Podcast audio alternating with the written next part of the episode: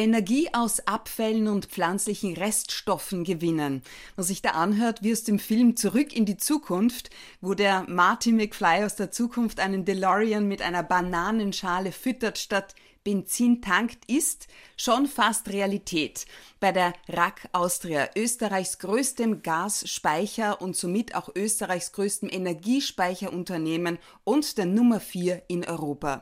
Der Vorstandssprecher und CEO der RAK Austria, Träger des großen Ehrenzeichens für die Verdienste um die Republik Österreich, sitzt mir heute via Zoom gegenüber. Willkommen, Markus Mitteregger.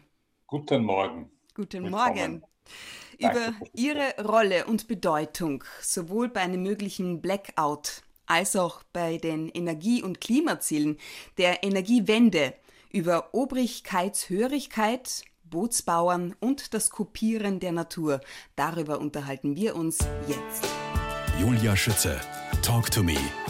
Authentic, empathic, fair. Wie oft kommt es derzeit vor, dass das Telefon in der RAK Austria-Zentrale in Wien 1 am Schwarzenbergplatz läutet? Netzbetreiber wie die EVN, Wien Energie oder die Linz AG dran sind und um mehr Energie ansuchen, Markus Mitteregger? Das kommt eigentlich gar nicht mehr vor, denn mittlerweile ist auch die Kommunikation zwischen Netzbetreibern oder denen, die Energie brauchen und denen, die wie wir Energie gespeichert haben und somit liefern können, ist eigentlich alles längst digitalisiert. Man spricht hier von Fahrplänen, die werden digital ausgetauscht quer über Europa. Insofern klingelt das Telefon eigentlich schon sehr selten und das Ganze funktioniert reibungslos und das seit vielen Jahren, dass wir einfach Energie bereitstellen, wann immer die von Netzbetreibern gebraucht werden. Ich habe gehört, also darf man die RAK wie ein Hotel vorstellen, wo sich Energiebetreiber eingemietet haben. Funktioniert das tatsächlich so? Ganz genau so ist es. Was wir garantieren, ist äh, die, die freie Zugänglichkeit durch die Hoteltür. Ob Sie nun in dem Zimmer sind oder nicht, das ist jetzt Ihre Sache, aber wir garantieren Ihnen einen gewissen Rauminhalt. Aber das Allerwichtigste ist, dass Sie jederzeit an Ihr Zimmer ran können, also rein und raus. Das ist eigentlich das Geschäft, das wir betreiben. Der Raum ist definiert groß und was wir Ihnen auch garantieren, dass Sie Ihren Raum binnen 90 Tagen komplett ausleeren oder befüllen können. Sie können aber auch jede Stunde in Ihr Zimmer rein, jede Stunde wieder raus. Aber wir garantieren Ihnen eben ein Volumen und eine bestimmte Zeit, in der Sie das Volumen, das Sie eben eingespeichert haben, wieder durch die Hoteltür, durch die Zimmertür wieder rausbekommen. Hat sich das Volumen oder der Energiebedarf durch Corona verändert? Eigentlich nicht. Es ist nur so, dass manchmal eben durch Corona die Preise etwas runtergehen, weil scheinbar der Bedarf zurückgegangen ist und damit ist der Wunsch nach etwas mehr Volumen gestiegen. Das hat sich aber wieder verteilt auf andere Speicherbetreiber. Wir sind ja nicht der einzige. Aber bei uns ist es eigentlich relativ gleich geblieben. Was schon interessant ist, was man sieht, dass das Bewusstsein, dass man Energie immer vorrätig hat, sukzessive steigt. Und das ist nicht nur seit Corona so, das ist seit der Zeit so, als man einfach nicht berechenbare Energiequellen wie Wind und Sonne hat. Und das sehe ich schon 20 Jahre. Dass also mit jedem Windrad, mit jedem Solarpanel natürlich das Bewusstsein steigt, dass ich für die Zeit, wo eben diese erneuerbaren Energieformen, die ich aber nicht kontrollieren kann, umso mehr das steigt, umso mehr ist auch die Versicherung wichtig, dass man in Zeiten, wo eben nicht geleistet werden kann seitens dieser beiden Energieformen, dass man auch Reserven hat und zwar in großem Stil. Das sehe ich über die letzten 20 Jahre schon. Das Speichergeschäft ist die tragende Säule der RAK. Dann haben wir noch die Geschäftsbereiche Versorgen durch Erdgas und Erdwärme, dann äh, Gasproduktion und auch Erdgasmobil und neue Technologien. Da gibt es zwei Forschungsprojekte, mit denen die RAK weltweit führend ist. Dazu später mehr. Jetzt es gibt insgesamt zehn Erdgasspeicher, die sich in Oberösterreich und Salzburg befinden. Aber Österreich ist nicht der einzige Netzbetreiber, der sich als Kunde von Ihnen bezeichnet, sondern? Ganz genau. Es ist halt so, dass Gas eigentlich ein uniformes Produkt ist, das quer durch Europa geschickt werden kann. Und deshalb ist es auch so, dass äh, dort Österreich in der erstens geografisch in der Mitte liegt und zweitens durch große Pipeline-Verbindungen, die ja keiner sieht, weil sie unterirdisch sind, ans europäische Netz angebunden ist. Und deshalb ist es so, dass 80 Prozent unserer Leistungen, unserer Kunden eigentlich nicht in Österreich sind, sondern in den umliegenden Staaten. Tatsächlich 80. Ja, und nachdem das, das Gas ja, man nennt das immer, Gas hat keine Nämlichkeit, sie können nicht auf ihren speziellen Kubikmeter bestehen, sondern sie bekommen diesen Kubikmeter eben über Leitungssysteme geliefert. Deswegen können wir auch in den umliegenden Ländern und teilweise auch große Produzenten durch unsere Leistungen bedienen, ohne dass die physisch in Österreich sein müssen. Und es ist auch so, dass unsere Speicher mit sehr leistungsstarken Pipelines ans internationale Netz angebunden sind. Deutschland, auch Italien, Ungarn. Und deshalb haben wir dort überall auch Kunden, die unsere Leistungen, die aber in Österreich aus österreichischen Lagerstätten kommen, die die beziehen können. Wir kopieren einfach nur die Natur, sagen Sie, Markus Mitteregger. Wenn man einen Apfel verrotten lässt, entsteht Methan. Methan ist Erdgas. Ein Apfel wird aber wohl nicht reichen, oder? Woher bezieht die RAG das Erdgas für die Speicher hauptsächlich dann für unseren Strom, die Wärme und die Infrastruktur? Ja, in erster Linie kommt das Gas von großen Gasproduzenten. Das kann natürlich Russland sein, das kann aber auch USA sein, das kann Nigeria sein, Algerien, wo halt Österreich oder unsere Kunden ihr Gas herbeziehen. Das kommt aber auch natürlich aus inländischen Quellen, auch aus Österreich natürlich in zunehmend geringerem Ausmaß. Und deshalb beschäftigen wir uns und andere schon lange damit, dass man Gas, wie Sie richtig ansprechen, das ja eigentlich äh, sehr leicht in der Natur durch Verrottungsprozesse entsteht, Methan, dass man das auch wiederherstellt, weil man ja festgestellt hat, dass es wohl das einfachste Energieprodukt ist, das durch Mikroben entsteht. Es besteht ja aus vier Teilen Wasserstoff, einem Kohlenstoffatom, da sieht man schon, dass sehr viel Wasserstoff drin ist. Und es entsteht in, in vielen Bereichen der ganz normalen Lebenskreisläufe, wenn Sie irgendwo einen Komposthaufen haben, da entsteht auch CH4. Es entsteht eben in vielen Bereichen unter Luftabschluss ein organisches Material durch Mikroben zersetzt wird. Und im Grunde haben wir uns das schon lange mal angesehen, dass CH4 ja auch vor Millionen Jahren so entstanden ist. Deswegen haben wir nachgeschaut, ob in unseren Lagerstätten dieser Prozess auch immer noch zugange ist. Denn wir wussten, dass das Gas, das wir in Sandsteinen zwischen 1000 und 2000 Meter produzieren, das wurde eigentlich durch Mikroben, durch Bakterien hergestellt. Das ist vor Millionen Jahren vielleicht so gewesen, wenn Sie irgendwo sich vorstellen, wir hatten ja hier in, in, Oberösterreich, in Salzburg, aber wahrscheinlich auch genauso in Kärnten, man hatte ja wohl das Gebirge, aber davor waren einfach große Meere, die hatten Lagunen und in diesen Lagunen hat man wie in jeder Lagune viel Biomaterial, das dort angefallen ist, das über die Gebirge eingetragen worden ist. Das ist dann zugeschüttet worden. Das können Sie heute in der Lagune von Venedig Seen von Grado und dann haben, das wurde eingeschüttet unterm, unterm Wasser, auch im Beisein von Mikroben. Und diese Mikroben, die sind halt über die Jahre dort geblieben und haben letztlich dieses Biomaterial, das wir da über die Berge hineingebracht haben, zersetzt und es wurde zu Erdgas. Und immer wieder wurden noch dichtere Schichten oben drüber gelagert. Und so hat sich dieses Erdgas da unten erhalten. Unsere Gebirge wurden niedriger, das aufgeschüttete Material, die Lagune wurde immer höher.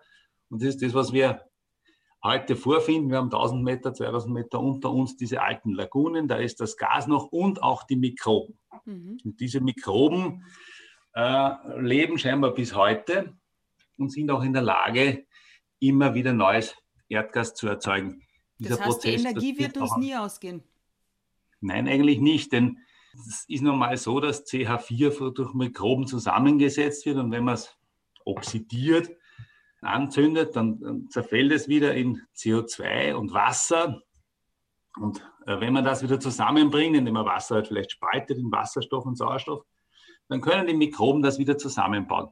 Das ist übrigens ein Prozess, der vielen auch nicht unbekannt ist, wann sie an ihren eigenen wie soll ich sagen, Verdauungstrakt denken. Auch dort passiert was sehr Ähnliches, auch wenn man das nicht hören will. Aber wir wissen es alle, ist was Sie ein meinen. Sehr ähnlicher Vorgang. Ja, genau. Diesen Vorgang, den kann man kopieren. Ja, wir haben irgendwann einmal festgestellt, dass diese Mikroben, wir dachten, die sind äh, wahrscheinlich schon gestorben, sind sie aber nicht. Diese Mikroben leben noch in unseren Lagerstätten. Und draufgekommen sind wir, als wir mal überlegt haben, wie man eigentlich diese großen Erdgasspeicher auch in sehr, sehr langer Zukunft mit dieser äh, fluktuierenden Wind- und Sonnenenergie füttern könnte. Und das haben wir halt über, überlegt, wie kann das gehen? Und wie vorher beschrieben, weil die erste Frage, wie kann ich Wind und Sonne in, die, in den Erdboden reinbringen, da war nicht die Aussage klar, da musst du Wasserstoff nehmen, denn äh, Wasserstoff ist ja ein Bestandteil des Wassers und das wird in jeder Pflanze auch zu Wasserstoff und Sauerstoff zerlegt und das haben wir auch gemacht per Elektrolyse und haben diesen Wasserstoff in die Erdgaslagerstätte runtergepumpt, um festzustellen, ob denn das auch wirklich alles geht. Wir haben angenommen, dass es gehen muss, weil ja schon Erdgas besteht aus vier Teilen Wasserstoff, ein Teil Kohlenstoff. Das müsste sich mit Wasserstoff gut vertragen, so war es auch. So sind wir drauf gekommen, dass man nebst Erdgas auch Wasserstoff, also Wind und Sonne in diesen Lagerstätten speichern kann. Und bei diesem, bei diesem Prozess, den wir da ausprobiert haben, sind wir eben draufgekommen, dass wir diese Bakterien wieder zu Leben erwecken und die haben uns dann aus diesem Wasserstoff wieder erneuerbares Methan erzeugt, weil ja auch ein bisschen CO2 in den Lagerstätten ist. Und so sind wir draufgekommen, dass das offensichtlich ein riesiger Kreislauf sein muss. Und wenn man auf sowas draufkommt, dann macht man auch entsprechende Projekte. Und, und dieses heißt Underground Sun Storage. Genau, Sun Storage war einfach nur die, die Lage, die Speicherung von, von Sonne, von, von Wasserstoff. Und das Folgeprojekt war dann die Frage, ob man eine Conversion, eine, eine, eine Verwandlung machen kann. Eine Wandlung. Und das haben wir dann auch ausprobiert, haben heute zwei Bohrungen in einer kleinen Lagerstätte, wo wir Sonne in Form von Wasserstoff einbringen und auch CO2 und siehe da, die Mikroben verarbeiten das wieder zu, aber in diesmal äh, erneuerbarem Erdgas. Mhm. Natürlich ist das noch im Teststadion, aber es gibt es alles und zeigt auf, dass Erdgas in Wahrheit ein energetisches Kreislaufprodukt ist. Und Irak ist weltweit führend mit diesen beiden Projekten, habe ich gelesen. Markus Mitteregger, so ein Szenario wie aus Zurück in die Zukunft, halten Sie so etwas einmal für für möglich, ein Auto statt mit Benzin äh, zu tanken, mit einer Bananenschale zu füttern? Im Endeffekt machen wir das ja heute schon, denn wir haben schon erneuerbares Erdgas produziert. Wir betreiben ja auch Erdgastankstellen, sowohl für Pkw als auch für, für Lkw. Da ist es dann verflüssigtes Erdgas. Und letztlich haben wir ja schon erneuerbares CH4 erzeugt. Die Frage wäre nur gewesen, woher jetzt diese Bananenschale kommt, aber Sie können aus der Bananenschale auch das CO2 rausziehen und runtergeben, den Wasserstoff aus der Sonne. Aber letztlich, was Sie damit machen, Sie kopieren natürlich auch irgendwo die Natur, indem Sie die, die ähm, ich traue mir da nichts sagen, weil ich kenne mich da überhaupt nicht aus. Ja, wie heißt das? Aber nicht äh, Photosynthese oder sowas, oder? Ja, genau. Das Danke, das ist Es gibt einen römischen Einser. Die Photosynthese, die heißt ja schon so, dass man aus Lichtfoto etwas zusammenbaut. Und die Photosynthese ist genau das, was die Pflanze tut, ja auch nichts anderes. Also sie holt sich aus der Luft CO2, mit den Wurzeln holt sie sich H2O. Den Sauerstoff gibt sie uns zum Atmen und den Wasserstoff nimmt sie, dass sie mit dem CO2 wieder eine HC-Verbindung macht und das wäre CH4 zum Beispiel, die einfachste aller Verbindungen und das ist Erdgas. Mhm. Im Grunde machen wir das Ganze nur unter Tage, dass wir aus Foto, aus Licht etwas synthetisieren. Und das ist auch die Kooperation mit dieser Schweizer Gruppe, mit den Pionieren in Sachen thermische Abfallbehandlung? Fragezeichen. Ähm, nein, es ist wieder was anderes. Es gibt in der Schweiz Unternehmen, die sich massiv damit auseinandersetzen, dass sie das CO2 wieder aus der Luft holen. Ah. Es, geht, es gibt viele Pioniere, mhm. ich glaube, wir gehören auch dazu, aber es gibt eine interessante Firma, die sich natürlich zur Aufgabe gemacht hat, dieses äh, CO2, das wir ja in die Luft emittiert haben und das den Treibhauseffekt äh, produziert, dass man das wieder aus der Luft holt. Ein schwieriges Unterfangen, aber sicherlich auch etwas ganz Wichtiges, wenn man eigentlich die Emissionen wieder zurückdrehen möchte. Das wäre für uns langfristig auch eine Quelle, wenn man es im ganz großen Stil andenkt, wo man das CO2 herkriegen. Weil das ist das, was die Pflanzen können, wir noch nicht. Holen. Österreich und Europa haben sich ja ehrgeizige Energie- und Klimaziele gesetzt. Die Strategie lautet Mission 2030. Welche Rolle oder welche Bedeutung kommt der RAK Austria dabei zu? Wir haben im Rahmen dieser Mission 2030 uns zum Ziel gesetzt, erneuerbare Energie zu speichern und haben dafür ein eigenes Projekt aufgesetzt. Das ist, ein, das ist der Sun Storage 2030, wo es darum geht, dass man jetzt 100 Prozent Wasserstoff in eine Lagerstätte gibt. Bisher haben wir es ja mit 10 Prozent ausprobiert, wissen, dass es funktioniert. Und unsere Rolle wird sein, dass wir neue Speicher aufbauen, die reinen Wasserstoff speichern in einer Erdgaslagerstätte. Meiner Meinung nach ist natürlich das Um und Auf einer Energiewende, die auf Erneuerbaren basiert, dass man großvolumige Speicher hat.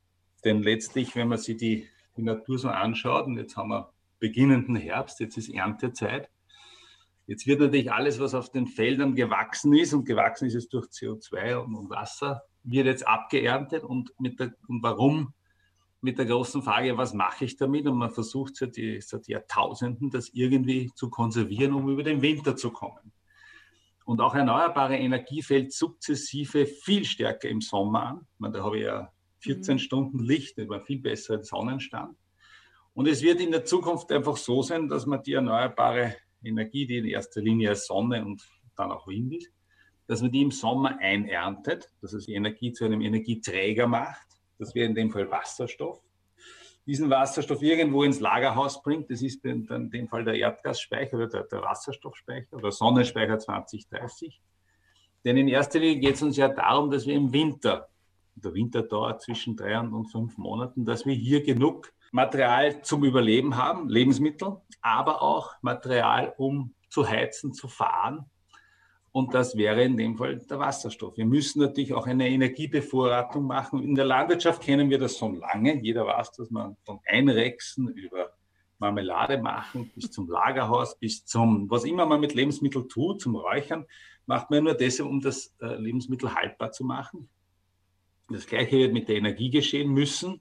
Sie müssen die Sommersonne einernten, sodass Sie sie im Winter wieder rausholen können. Und das geht nur, wenn man Energie zu einem Energieträger macht. Das ist ein Unterschied. Energie, Licht ist Energie. Das können Sie ja nicht fassen. Das wäre sehr einfach. Sie müssen es zu einem Träger machen und da nimmt man vorsichtshalber Wasserstoff oder eben CH4, weil das sind die einfachsten und am leichtest herstellbaren Energieträgermoleküle. Alles andere ist komplizierter. Wenn Sie flüssige haben wollen, da ist viel Kohlenstoff drin und Wasserstoff, sind viel komplexere Verbindungen, die können Sie nicht so leicht nachbauen. Und deshalb ist man sukzessive hinter dem Wasserstoff oder CH4, weil es die einfachsten Moleküle sind, um sie zu speichern, in erster Linie, damit wir den Winter auch energetisch bewältigen. Was mir jetzt aber noch im Kopf herumschwirrt, ist Folgendes. Wie ist denn Ihre Meinung zu Elektroautos?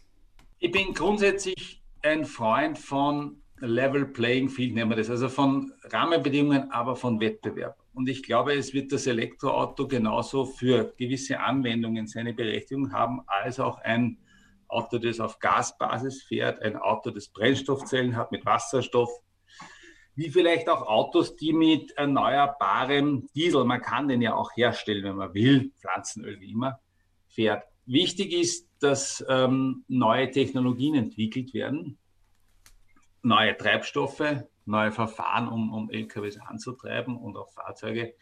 Weil das Spannende an der heutigen Zeit ist, dass wieder sehr viel Bewegung in ein doch sehr starres System gekommen ist seit den 80er Jahren und das ist ja schon lang äh, auf der Welt, hat eigentlich war der Verbrennungsmotor das Dominierende und alles andere, man Elektroautos gab es schon in den 80er.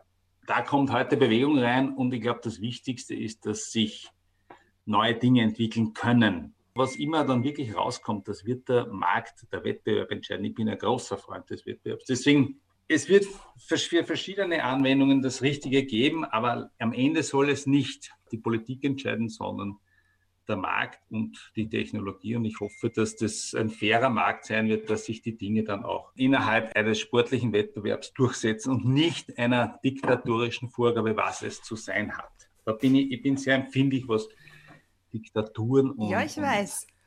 Ja, ja. Markus Mittecker und wir unterhalten uns in Teil 2 gleich weiter.